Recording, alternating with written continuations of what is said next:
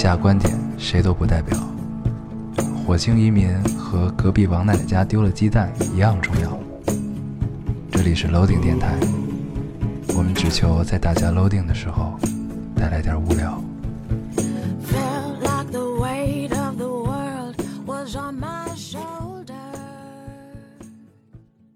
大家好，欢迎收听 Loading Radio，我是老高，我是烟偶。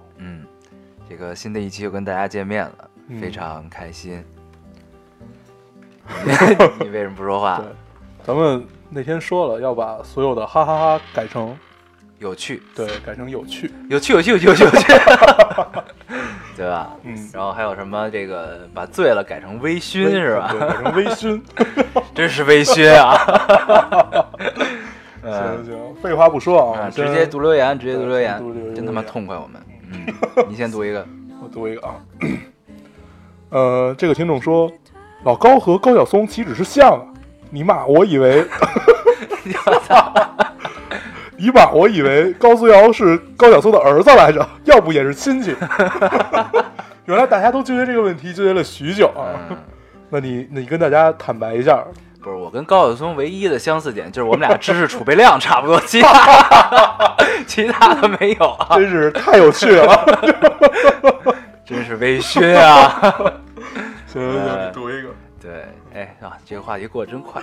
嗯呃待会儿还有一个，啊，这位听众说，老高和黄黄说了无数次的很不理解和为什么，换成简单粗暴一点儿的说就是。呃，你他妈整这啥玩意儿？你大爷的，拍成这样还他妈能叫电影吗？我去你妈的！那天那天老高把这条留言截图发给了我，当时我笑了得有一分钟。呃，他这个他真是太了解咱们了对。不过不过这个确实确实严重啊，稍微有些严重。对，但是我们在电台里不能这么表达，对对对对吧？所以大家也都明白的。对，然后这个这期我这个电台录完啊，身边有一个朋友就特地找我说了一下这个事儿，说你们怎么把《匆匆那年》说成了这样？就是觉得咱们太狠了。狠吗？我没听，反正 我就录完就完了。对，反正他觉得说有点狠。嗯我说没有，我们只是很客观地说了，后边我们还夸了《匆匆那年》呀。嗯，他说你们就是小心眼儿，什么什么不大气，说我们。对，咱们就是小心眼儿。对，嗯，怎么办？确实是，确实是。对，对他会不会来抽咱们呢？嗯，那就是忍了吧。嗯这个后边的留言，这个是会有《匆匆那年》为《匆匆那年》证明的啊。这个、嗯你先读一个。好，呃，这个听众说，我们觉得一本书或者一部电影很好，除了一些客观因素外，大抵是因为书或者电影里面能找到自己的影子吧。我是九二年的，总觉得八九年到九三年的孩子都像一代人，感觉不用 啊，感觉完全不能用年龄来衡量生活年代，而且上学是哪一届，我也玩水银。嗯，说到王家卫，强烈要求来一期。嗯，对，王家卫我们一定会做的，等一对个对等到一个我们时间相对充裕一点儿，然，后一直没有时间。我时间要宽裕的话，其实咱们好多都能做。对，然后因为很多是需要做，呃，前期我们需要做很多功课的这种，嗯，比如说这个王家卫，然后比如说我们想聊的香港电影。对其对，实这次我们想聊这个，如果有一天你当上了船长，这个吴宇森导演啊，其实我们打算是系统聊一下吴宇森，但，是真的是没有时间了，只能是跟《明朗海战》一块儿聊了。对对对，然后咱们还没到要啊，提、要点题的时候这位这位听众说，看了《匆匆那年》，想起闺蜜的故事。闺蜜高中三年只喜欢一个人，高一暗恋，高二表白，可那个男生是个同志，闺蜜备受打击，可依然喜欢。这三年，闺为了她，闺蜜做了不少傻事儿，呃，以至于一提到她的名字，闺蜜就掉眼泪。后来闺蜜说，那个时候她最爱上学，因为可以见到她，也最怕上学，因为不知道如何面对她。问后悔吗？她说不，因为奋力爱过。嗯，你看这，我就为《匆匆那年》证明了，对，对吧真大气，必须的，有趣有趣有趣有趣，是吧？行行行，啊，这个嗯《匆匆那年》确实它的，呃，咱们不讨论它的拍的好坏啊，但是它的存在就为一些人获得了共鸣，以至于想起了自己过往的事情啊，对，这也是好的一面。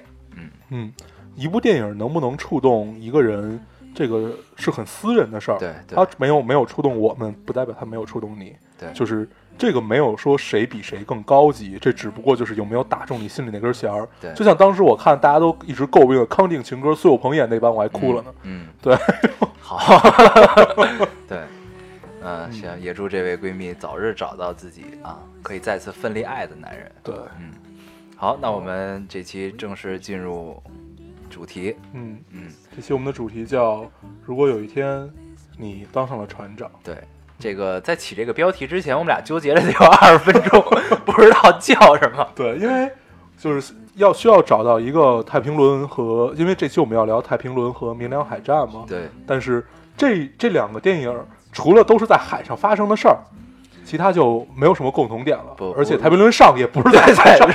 严格的说，太平轮上跟海也没什么关系啊。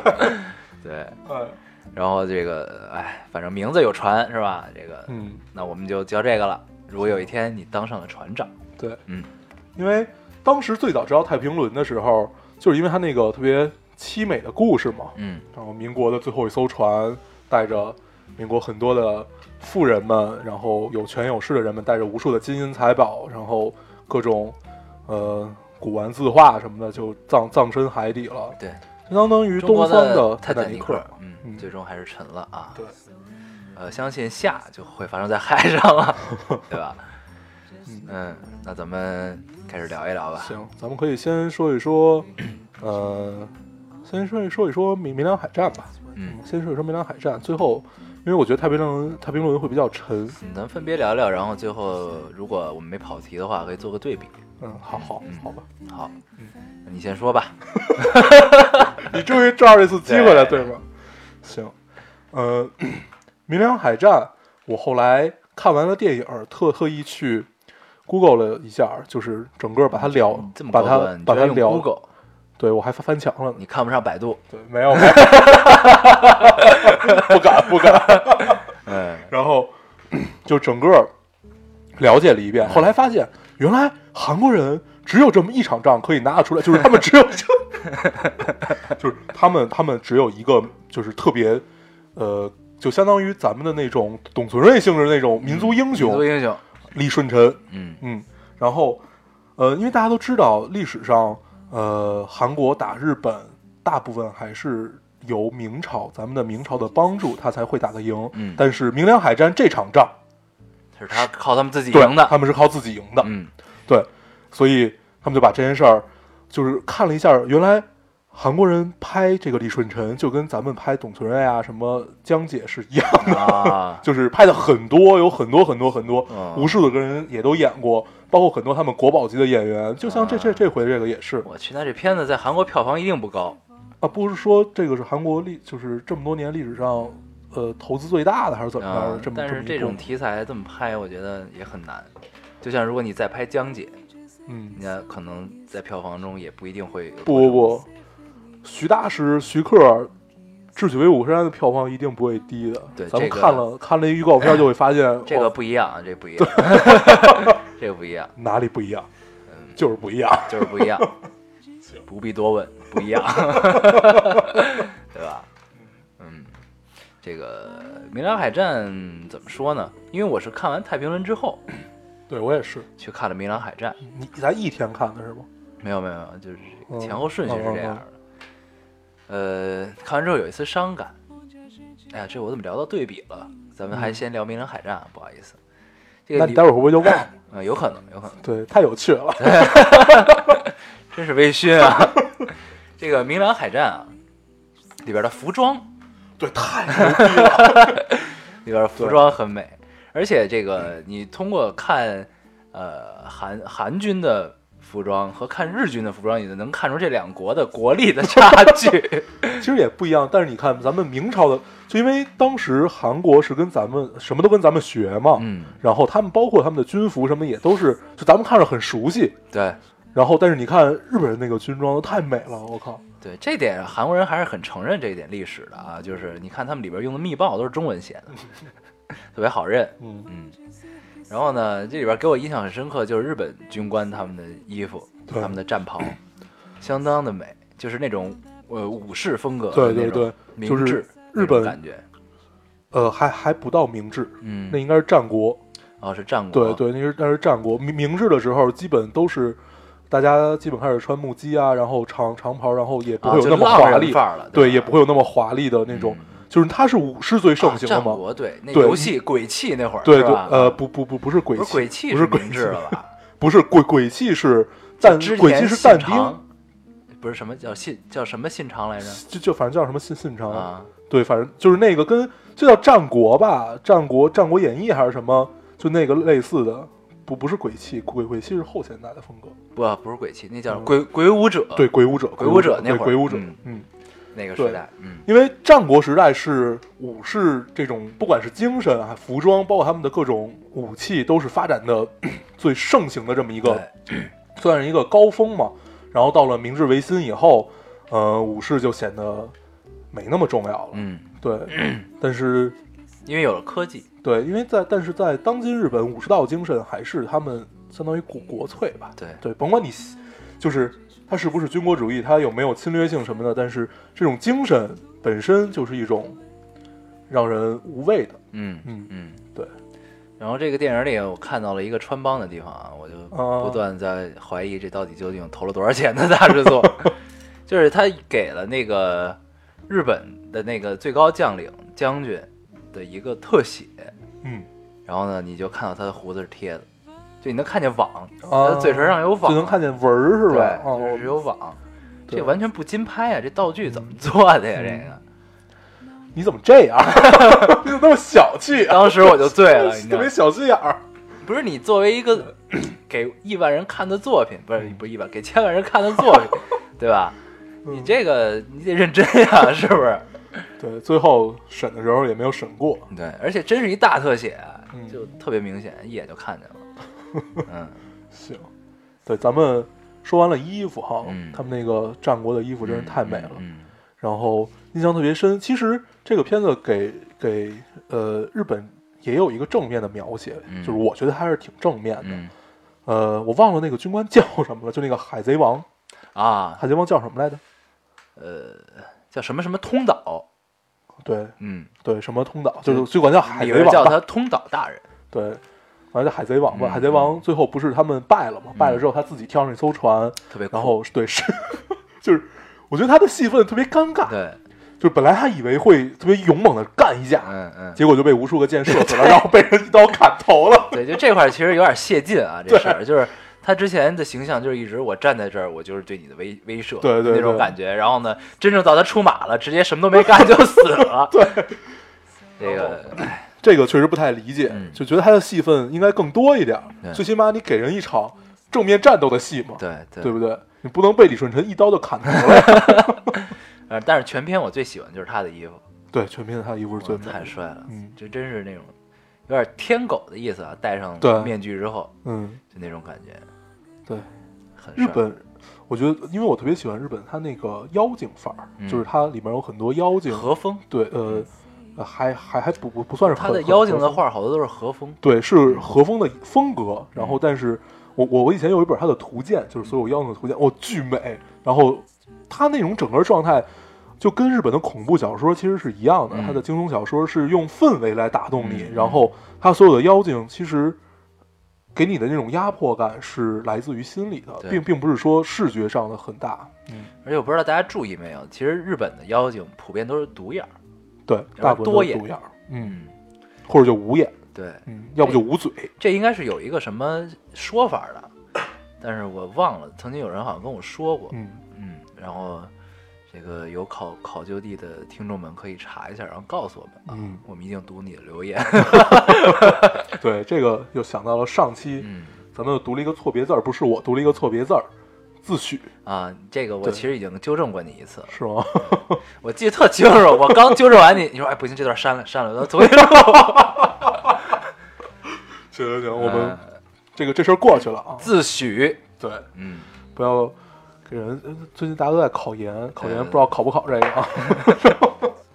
然后这个看完《明良海战》啊，就是我之前看过一个海报，就是说什么什堪比《阿凡达》制作什么的那个哦啊，。反正我是真没觉得。对，看完之后我对。是一点感觉没有啊，这个嗯。我也不知道是营销也好，还是宣传手段也好啊，就感觉它的大制作不像咱们想象的，就我不知道它大在哪儿了。对中国的大制作一眼就能让你看见钱花在哪儿，对，包括欧美也是，嗯，它会让你看见这个钱我花在了哪儿。对，但是这里嗯。好像也没什么特效，对，就是就是就是海上那堆战舰可能是特效做的，嗯然后天气可能是特效做嗯，的，漩涡可能是特效做的。对，然后其他的我还真不太知道。对，就看看不出来这个钱花在了哪儿啊。对，除非这个我们看起来是特效做的那些船都是真的，对那可能是特效，不是那可能是这个，对，这是诺兰范儿，对，什么都得是真的。都得是真的，对嗯，要不然就是，嗯，衣服上花了很多钱，对。我发现咱们最近不能这样，咱们怎么聊什么电影都好像在吐槽他一样。对，怎么办？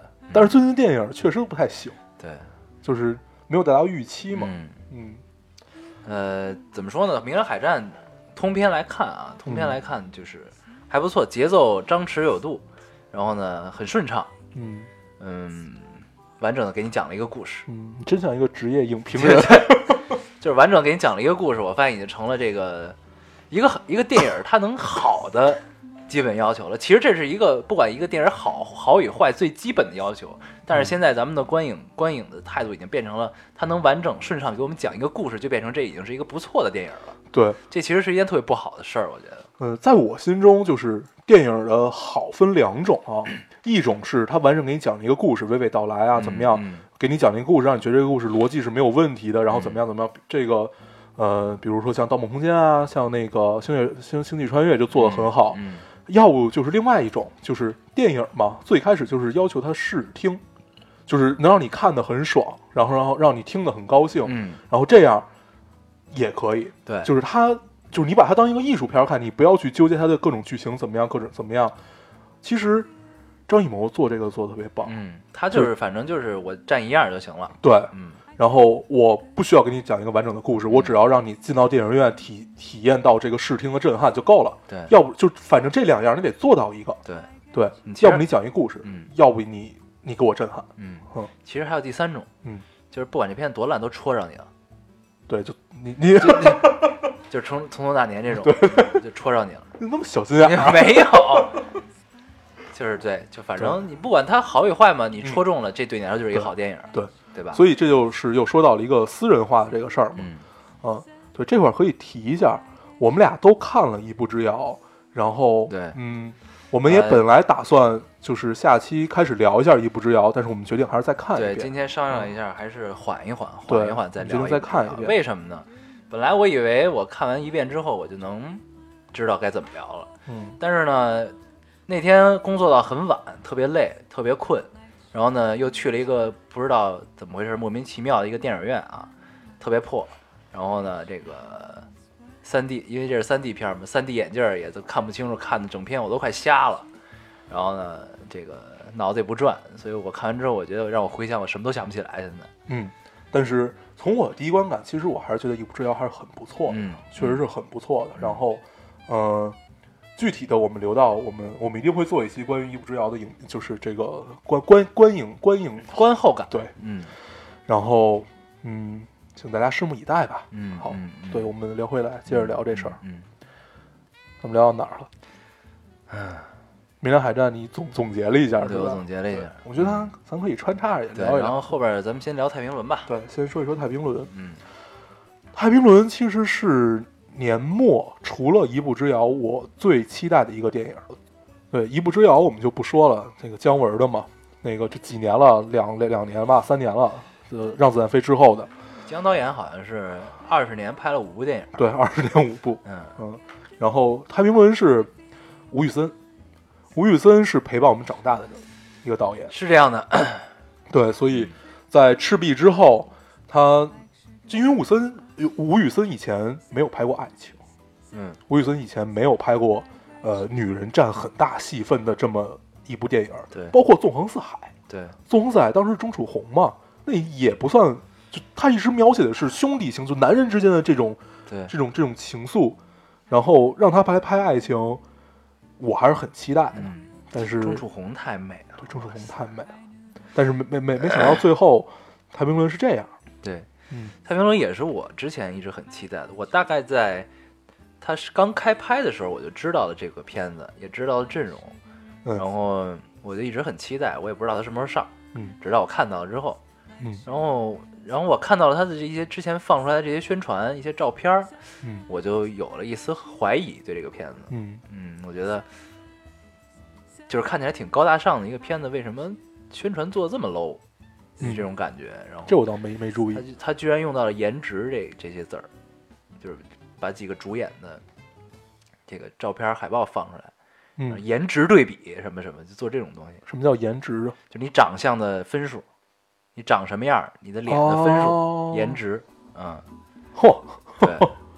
所以就是我我就挺挺不理解的这个对事儿。哎，我又说了，挺不理解的。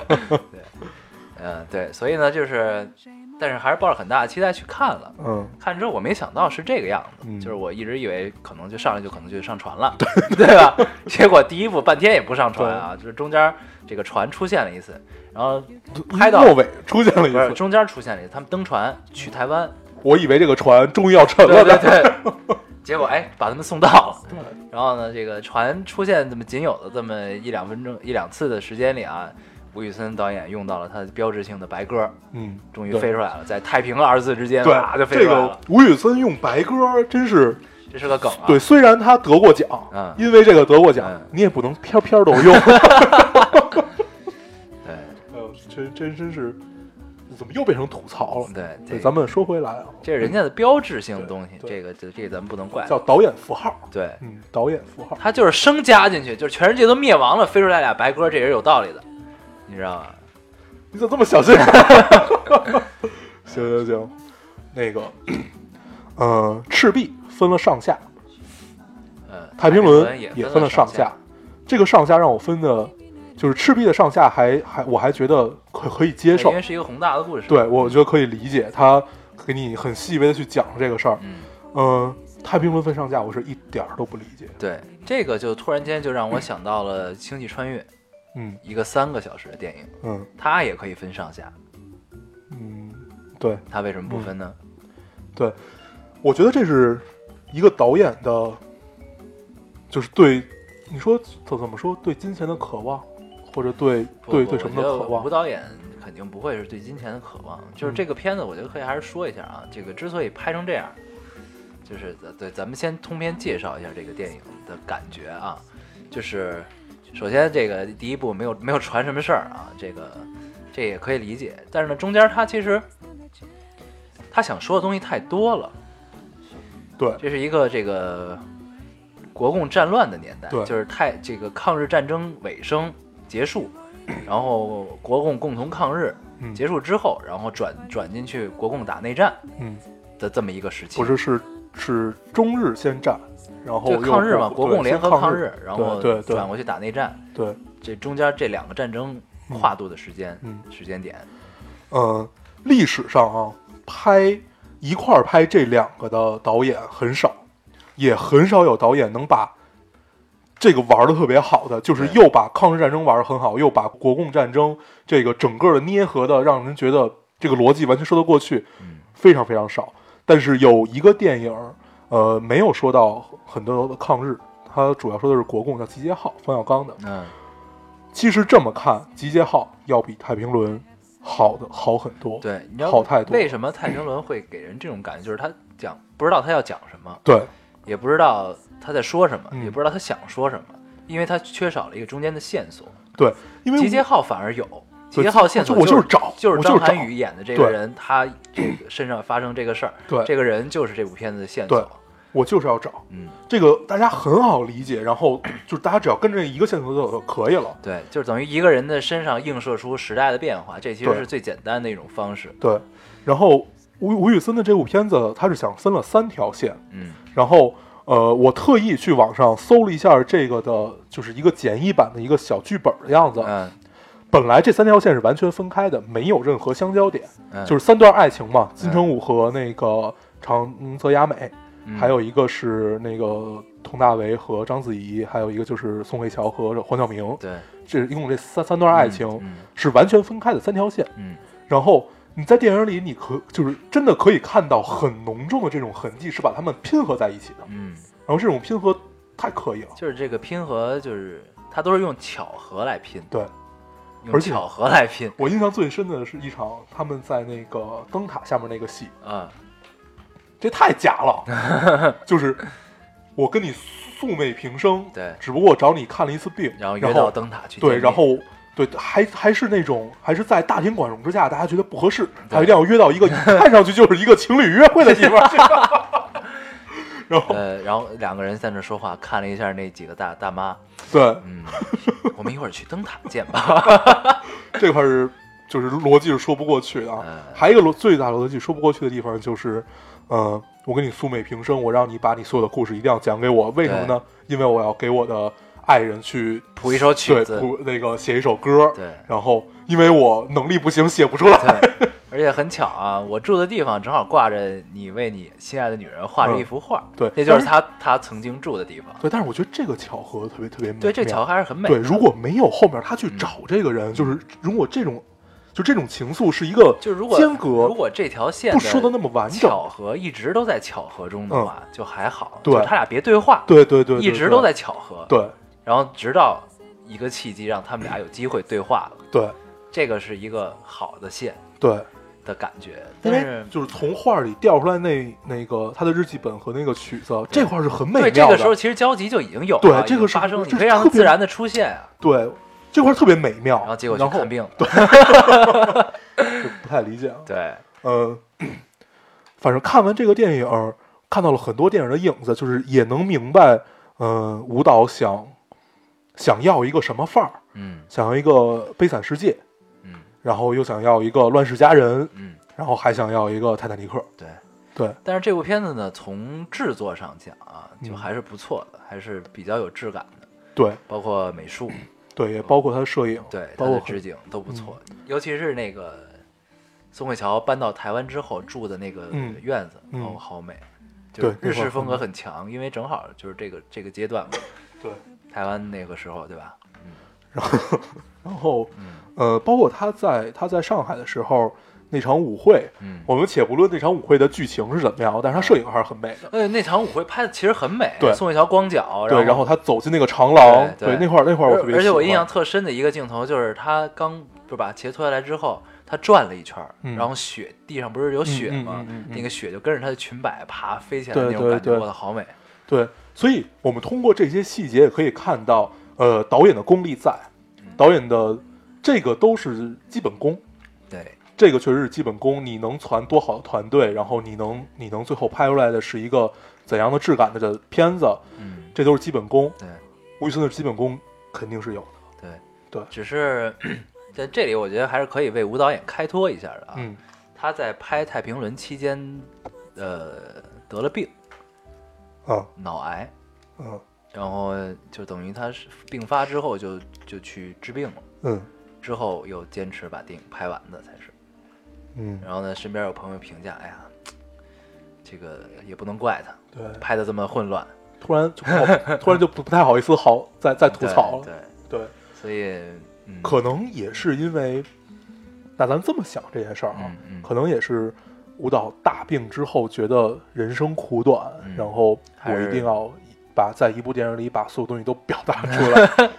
对，因为这个电影明明显能感受到导演要的太多了，对，比如说抗日战争，然后国共合作又破裂，然后又、嗯又战争，嗯，其实他还想反映在这个时期下台湾人民当时岛上的生活，嗯，对吧？他特别想要那种芸芸众生。对对，你看，就是咱我芸芸众生其实反而一代宗师是有的，对芸芸众生是《一代宗师》里表现的是武林里的芸芸众生嘛？对对就大家都在干什么还是还是对的，对，这个确实可能不太一样。王家卫做了这么多年的调研，嗯然后攒了这么多人，让张张震开始练八极拳，最后打到全国冠军。对，这个，嗯，跟王家卫比慢，谁都比不了。嗯。对，对，但是不禁开始担忧这个《太平轮下》啊，这两部电影一定是套拍的。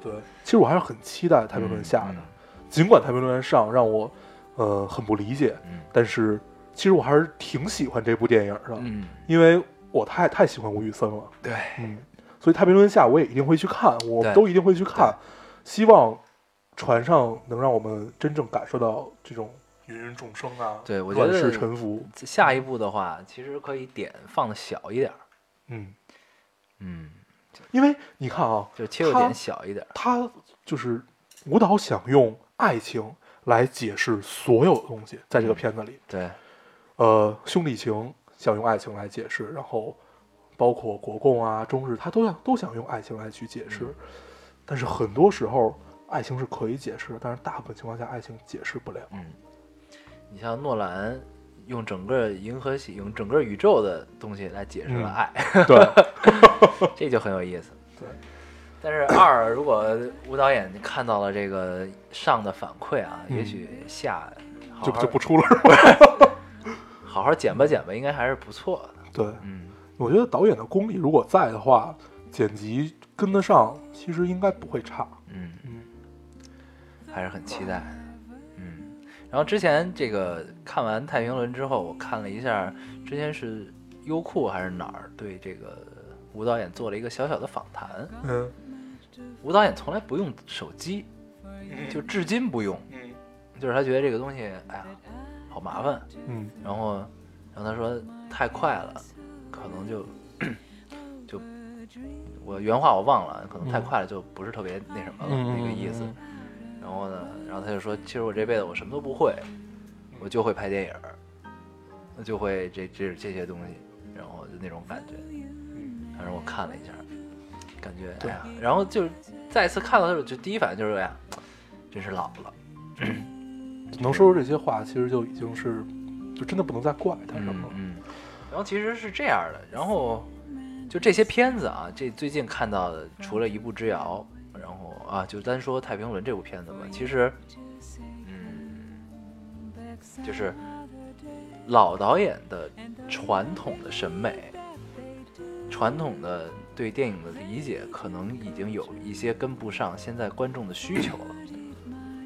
对，这是一点。我有一丝这种感觉。但是当然不知道《智取威虎山》威虎山出了之后，嗯徐导演的感就拍出来会是一个什么样的感觉。不过我身边已经有朋友提前看过了，说非常好。看完之后的评价就是老爷回来了啊，那不错的。这种感觉。嗯，嗯，对所以我很期待。我记得你刚才那个说啊，就是有可能是跟不上时代了嘛。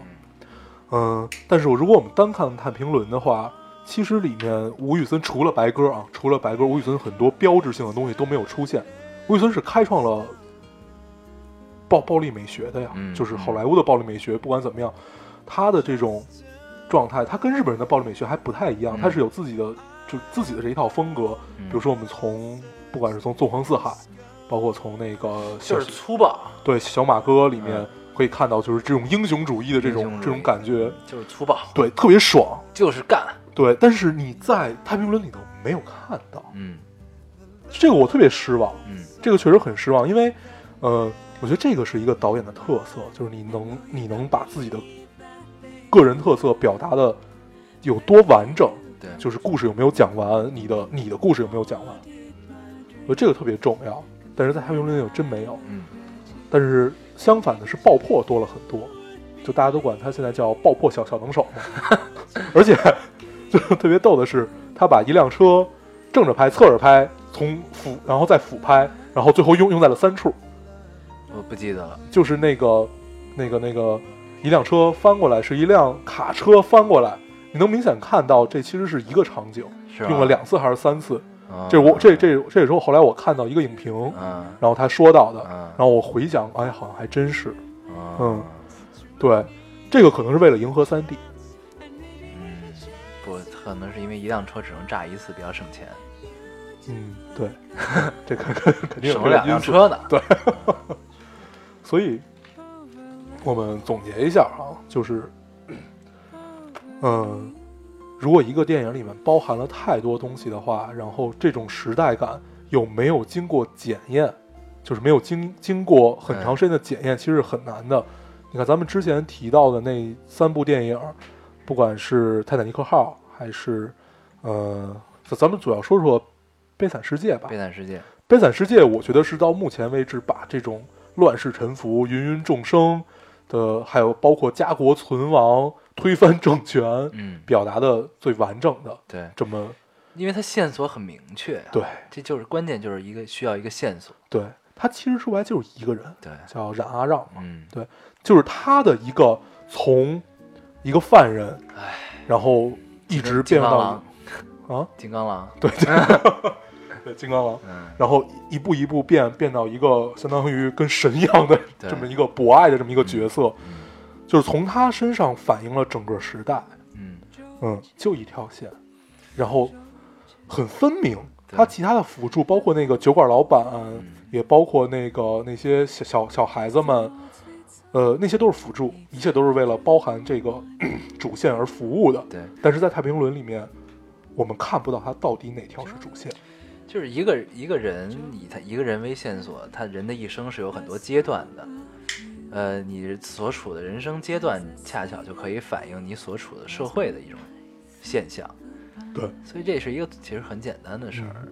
嗯，也所以许吴导演觉得这个太简单了，他想挑战一下，嗯，是吧？就是用三条线不断的去说嘛，嗯呃，用三条线去说爱情这一件事儿，然后还安在了一个 我们都不太懂的年代，因为我们没有经历过战争，我们没有经历过乱世，所以我们看到的都是从书本里、从电影里、从别人的口口中去描述的，然后，呃，在我本来的概念上，可能这个跟我是有冲突的。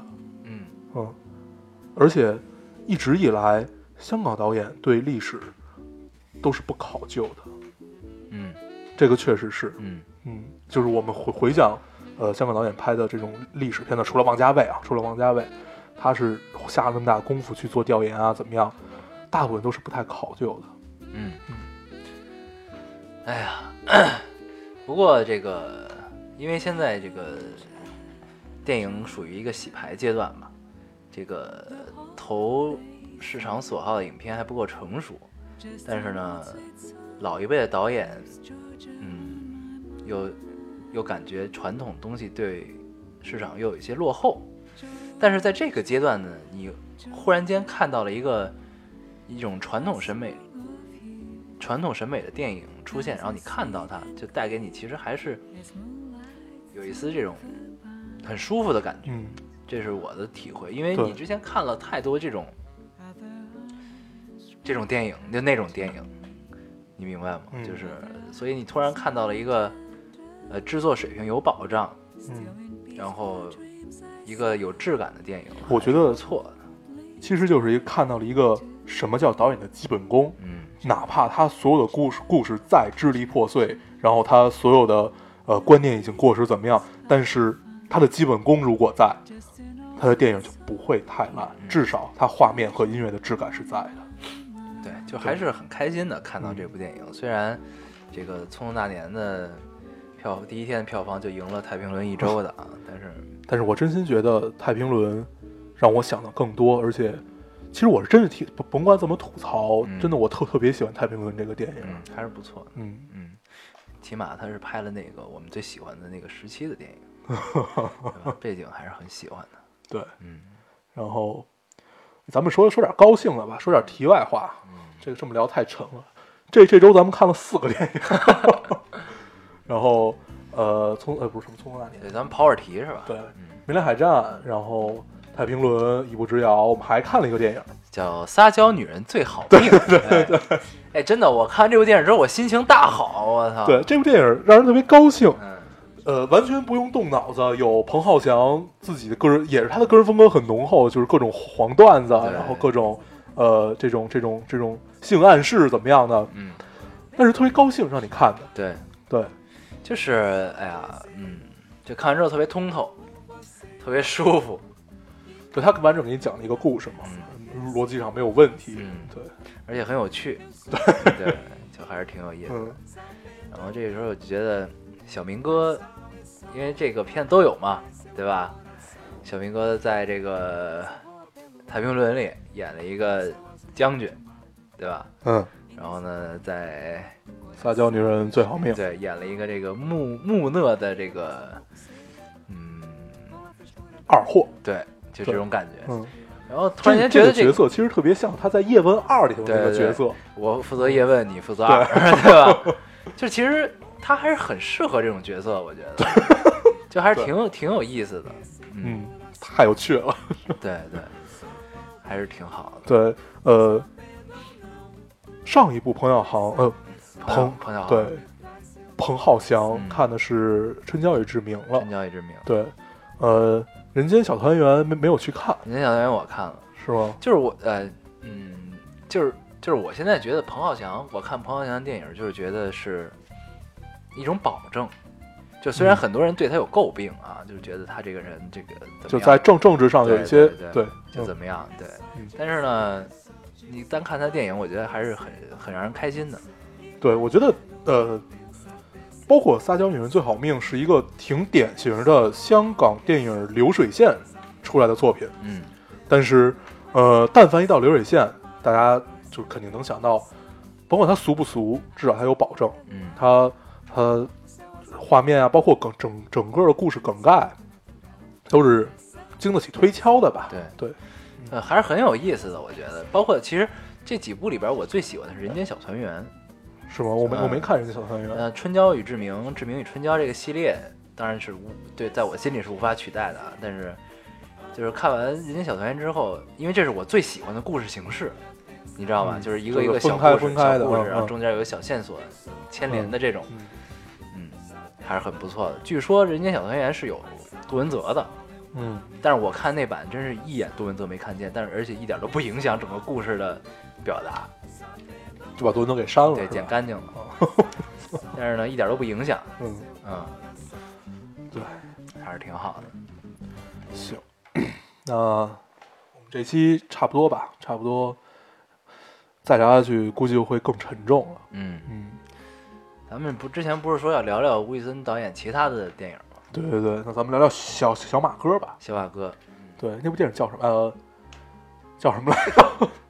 哎，啊，英雄本色。对对对对对，英小马哥英雄本色，对，这个电影我印象 我印象最深的一个就是他最后去杀那个人的时候，嗯，然后走过那个走廊，在无数个花盆里藏了无数把枪，对，然后叼着一根牙签就去了。嗯，我还记得当时是，呃，他是去台湾干那哥们儿去了，嗯，那哥们儿是把他一个把大哥狄龙对。给搞死了，对，急了，嗯。然后呢，去之前走到那人面前的时候，呃，之前走过那个走廊，拿一堆枪，嗯。一个花盆放一个，一个花盆放一个。嗯。当时我就想，这没服务员吗？就看不见吗？你小时候想的真多。嗯我当时看完巨爽，然后就那个就是这个画面。萦绕在我脑中，到现在都一直会有。对就那会儿小时候我还很往经典的一个对画面还往自己家花盆里藏枪，然后学那个动作，然后穿那个风衣，就当时披披着一个被子嘛。有趣，有趣，有趣，有趣。我操！我的我的那个就整个太爽了那一块儿，嗯嗯就是那个是呃吴宇森在我童年留下 浓墨重彩的一笔。对，嗯，其实大家都都是就咱们这么大，其实都嗯应该是看他的片儿长大其实会勾起很多人这个英雄情节。对对对我，要当一个这个血战四方的，好男儿。对，我要为了我大哥报仇，我要有义气，对我要讲兄弟情，嗯，然后再加上那会儿看《古惑仔》，对我要砍。对，哎，然后还有什么？还有，对他后来又去好莱坞了哈。嗯，还有变脸，对啊。吴导演的，嗯，嗯，尼古拉斯凯奇和那大哥，我一直不知道他叫什么，但是他这就是我一看他就知道，但是我就是 不知道他叫什么的那人。还有《碟中谍》有一个碟中谍二对对对对对，阿汤哥，对，嗯，这可见吴导演还是很厉害的啊。对他等于他也是开创，他不光在就是香港把暴力暴暴力美学玩的特别特别厉害，嗯。在好莱坞嗯，也有了一片自己的天地。对，嗯，后来就拍了《赤壁》后来就开始分上下拍了。对，嗯。就不太理解了。对，嗯。这个呃变脸和碟中谍我都还是挺喜欢的。嗯，嗯，但是《碟中谍二》我已经记不清情节了，因碟中谍为它有好多是他爬山的那个，然后飞眼镜儿那个，对对对，啊好像就是那个，应该是。好，我记得好然后里边有一个黑人姑娘，她跟那个黑人姑娘还发生了一段感情。对，其实到现在我还在追《碟中谍》，就是他每回上我都会去看。对对对就我觉得小时候看这些电影，长大了，他他这个系列再怎么烂，我还是一定会去看。对，就像这个《速度与激情》，如果主演不死的话，我们也一定会接着看对。他可能会换一个主演接着演。嗯，嗯，那就接着看呗。他叫保罗，保罗什么玩意儿来着？嗯，对，保罗·麦卡特尼。对，哎，行，嗯，成。其实，嗯、跑了跑题啊，咱们这期差不多了吧？嗯，嗯，行，对，最后我们把气氛又还原回了我们应该有的气氛。呃，我们以后要注意一下啊，不能老吐槽一部电影，对对对。要好好的、对对对，客观的嗯说一说，嗯对吧？嗯，说的太有道理有趣，有趣，有趣。行那我们这这期，期大概就这样。嗯嗯，那我们还是老规矩，说一下如何找到我们。大家可以通过手机下载喜马拉雅电台，搜索 Loading Radio 老丁电台，就可以下载收听，关注我们了。新浪微博的用户搜索 Loading Radio 老丁电台，关注我们，我们会在上面更新一些及时的动态，大家也可以跟我们做一些交流。嗯，现在 iOS 的用户也可以通过 Podcast 找到我们，还是跟喜马拉雅一样的方法。嗯，好，那我们这期就先这样，好，谢谢大家的收听，我们下期再见，拜拜。拜拜。烟没烧完，森林就着起大火，吞没胡林岸的新娘。她看着爱人在火中舞蹈，收敛惆怅。施舍悲伤，请原谅拾荒的姑娘，身上干净漂亮的衣裳，他是为了赶来放牧。整片森林圈养起忧伤。